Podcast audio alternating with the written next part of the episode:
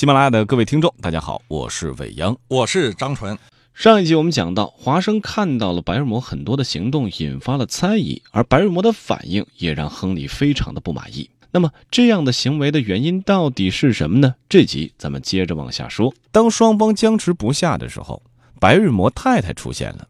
此时的她脸色苍白，惶恐地说：“不，不，爵爷，不是害您呀。”为了不连累丈夫。他终于说出了实情：他的弟弟罪犯塞尔丹潜藏在沼地中，烛光是告诉他食物已准备好了的信号，而他那边的灯光则是表明送饭地点的。这就是对于深夜前行和窗前灯光的解释。亨利爵士和华生都惊异地盯着这个女人，这可能吗？这位顽强而可敬的女人，竟会和那声名狼藉的罪犯是同出一母的？白瑞摩太太说道。是的，爵爷，我就信塞尔丹，他就是我的弟弟。在他小的时候，我们把他纵容过度了，不管什么事情都是随着他的意思，弄得他认为世界就是为了使他快乐才存在的。因此，他就应该在这个世界里为所欲为。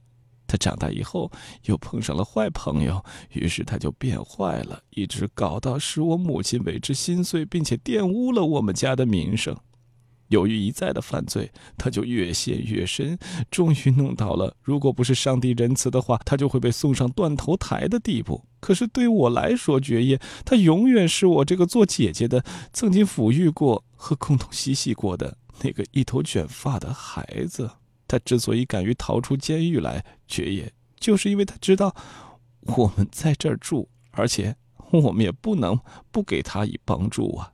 原来。这塞尔丹越狱之后，就投奔了自个儿的姐姐。亨利爵士到来之后，塞尔丹又躲到了沼地里头，依靠白瑞摩定期送食物勉强度日。白瑞摩太太的话听着十分诚恳，应该算是实情。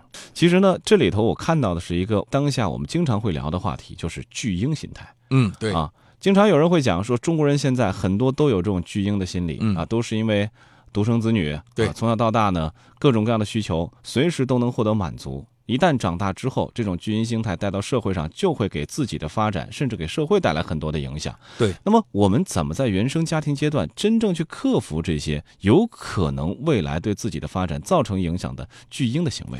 但是我们首先要讲独生子女本身。就是一个问题的的这样一个存在，因为他没有哥哥姐姐，他没有尊重，不懂得分享，对他不知道尊重，他没有弟弟妹妹，他不知道谦让，嗯，而且在他两岁半开始的这个社会化的过程之中，本来应该有朋辈关系，嗯，那跟小朋友在嬉戏的过程中，学会我和别人之间怎么打交道，尤其和同辈打交道。但是你会发现，独生子女的家庭保护过度，如果在公园里面两个小孩打架。呃，小孩好了，但是父母亲之间，父母亲打起来了啊，打起来了。所以有这样的情况，就是说到了后来的话，我们可能在教育的过程中有性的教育，但是又没有相互之间爱的教育。对，所以使得孩子很多孩子到了适婚年龄，到恋爱季节，才会出现你所说的这种所谓的巨婴心态。嗯，那么怎么会有这么多巨婴？怎么去解决这个问题？其实解决的很简单。因为一个人啊，原生家庭是你是没办法选择的，嗯，但是你新的这种家庭、恋爱、婚姻，就走进这个家庭、婚姻的这样一个家庭，你是可以选择的。其实一次好的恋爱可以修复儿时很多负性的情绪，很多儿时啊，嗯，这种创伤。你在恋爱、婚姻、家庭的过程中，学会了和自己的同伴如何相处，如何谦让，如何尊重。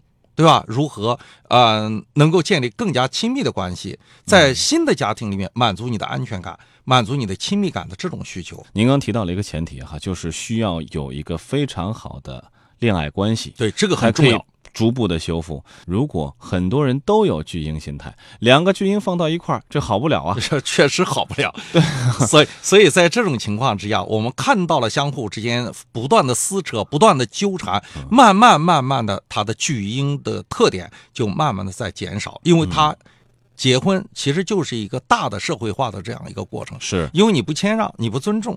接下来的话，你就可能导致婚婚姻财产啊出现很多的问题。是，所以现在也可以发现啊，这个离婚率是越来越高，越来越高啊。这里头暗藏的一些东西啊，也是因为可能我们需要不断的去尝试调整当年的原生家庭带来的一些像巨婴心态的影响，对，慢慢找到那个。社会化的自己啊。是，但是我们如果是进入婚姻了，发现对方突然之间不讲理了，觉得这种巨婴心态的时候，我们要无限的悲悯去看着对方，对吧？因为他心里退行了，嗯，因为他在你跟前，他只有用这种最本色的把自己呈现出来，这才是家庭。我个人觉得，张老师啊，对于目前的这一代年轻人来说，其实很重要的一点是能不能够把爱商教育给补。啊，这个很重要，这个 真的是很重要。但是很多的家庭是没有办法去接受的，嗯，因为我们看到了十岁左右，那青春萌动，嗯，异性之间开始，呃，就有了那种暗生情愫那种感觉，那是最纯最美的。是，但是呢，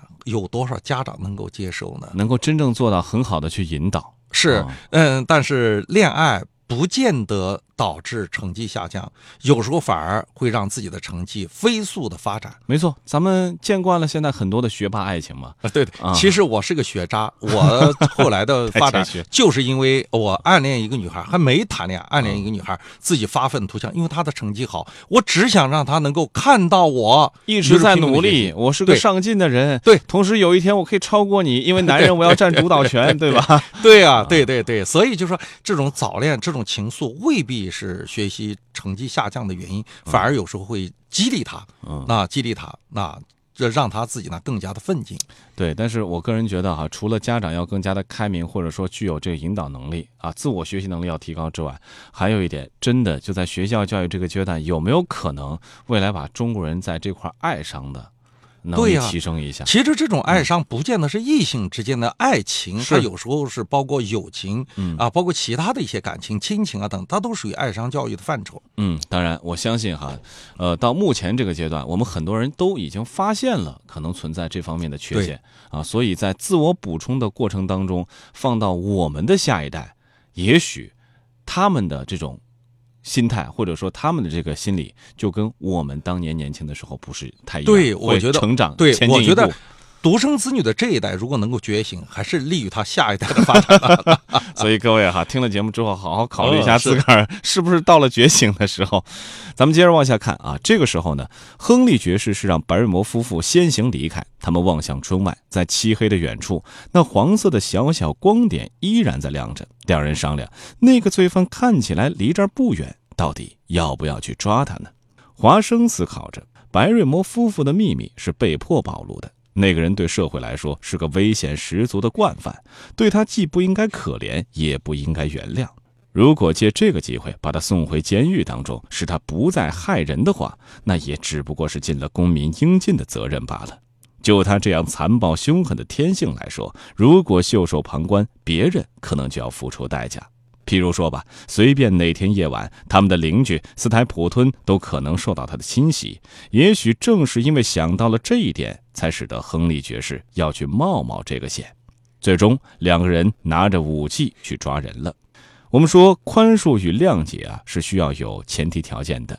那么，哪些人其实是值得我们去宽恕、去谅解他，给他机会？哪些人又不应该给他任何机会，斩草要除根呢？张人，其实的话，从犯罪心理的角度来讲，所有的罪犯其实有两种类型，一种类型呢，可能是。天性如此，嗯，有人就是天性如此，生下来就是个恶魔。我们发现很多类似这样的案子，嗯，杀人不眨眼，真的杀人不眨眼，极尽残暴之能事，让别人觉得这都匪夷所思，太奇怪了。你就算是保护自己，那应急的过程中一失手把对方给杀了，你用得着再去做那种非常极端的那种行为吗？剥下对方的脸皮，再割下对方的，至于有这么大的仇恨吗？所以，面对这些天性如此的残暴的人，他隔一段时间，他内心就有大的愤怒出来，他非要做一次大的纰漏，看到血，看到别人的死亡，他才能够让自己的情绪得到正常平和，得到修复。这样的人是不值得原谅的。那我想的话，有很多的国家没有死刑，我就坚决反对中国取消死刑的。那么，对于另外一些人是什么呢？后天的这一部分，可能是源于家庭的教化。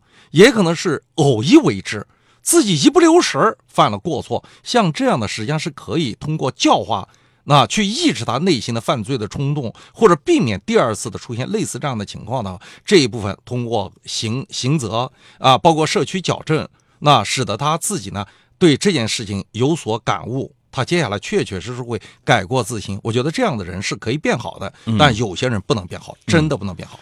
咱们来看一下这个罪犯塞尔丹啊，从他姐姐的话当中，我们可以看出来，姐姐的为人应该还是一个比较谦恭的。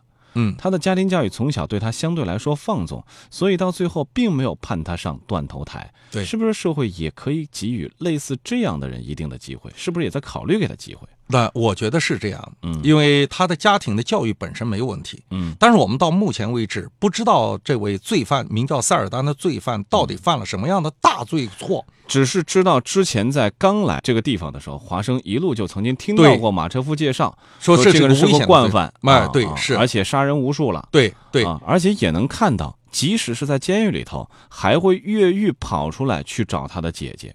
也就是说，他可能到目前为止也不见得已经改过自新了。对，我觉得是这样。嗯，因为他是个惯犯，如果第一次的刑责对他是一种条件反射，下一次知道自己犯法以后可能会受到同样的责罚，他就不会有第二次。嗯，而且一一而再再而三的去做，他是没因为没有钱嘛？其实不是，他的姐姐多少会接济他一点。是。也就是不是在那种万不得已、不得不为的这种情况之下，频频的作案，我觉得这个可能和他的本性是有关系的。嗯，当然我们说本性坏的人，有时候我们也会看出他的人性光人性的光芒来，对不对？他至少他无比的相信自己的姐姐，而自己的姐姐无比的那纵爱宠爱他，是。对，嗯，所以就接下去就要看看这个塞尔丹哈。就到目前为止，塞尔丹确实好像也没有再犯案。这次他到底是为了重获自由来找自己的姐姐，还是积蓄能量继续自己的罪恶？目前不好判断。对，是啊。这个时候呢，华生和亨利是迅速的出发了，在秋风低吟和落叶的沙沙声中，匆忙的穿过了黑暗的灌，匆忙的穿过了黑暗的灌木丛。那灯光，那烛光一直在前面稳定的照耀着。华生跟亨利强调说：“行动要快。”对付塞尔丹这样的暴徒，得在他抵抗之前救他的就将他迅速制服。亨利问道：“华生，福尔摩斯会有什么意见呢？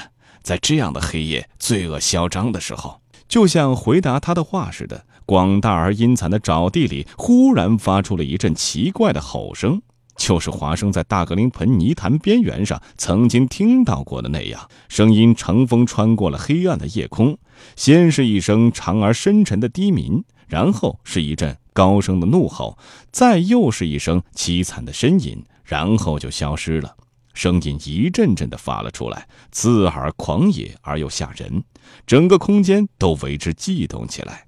亨利一下子抓住了华生的袖子，脸色惨白。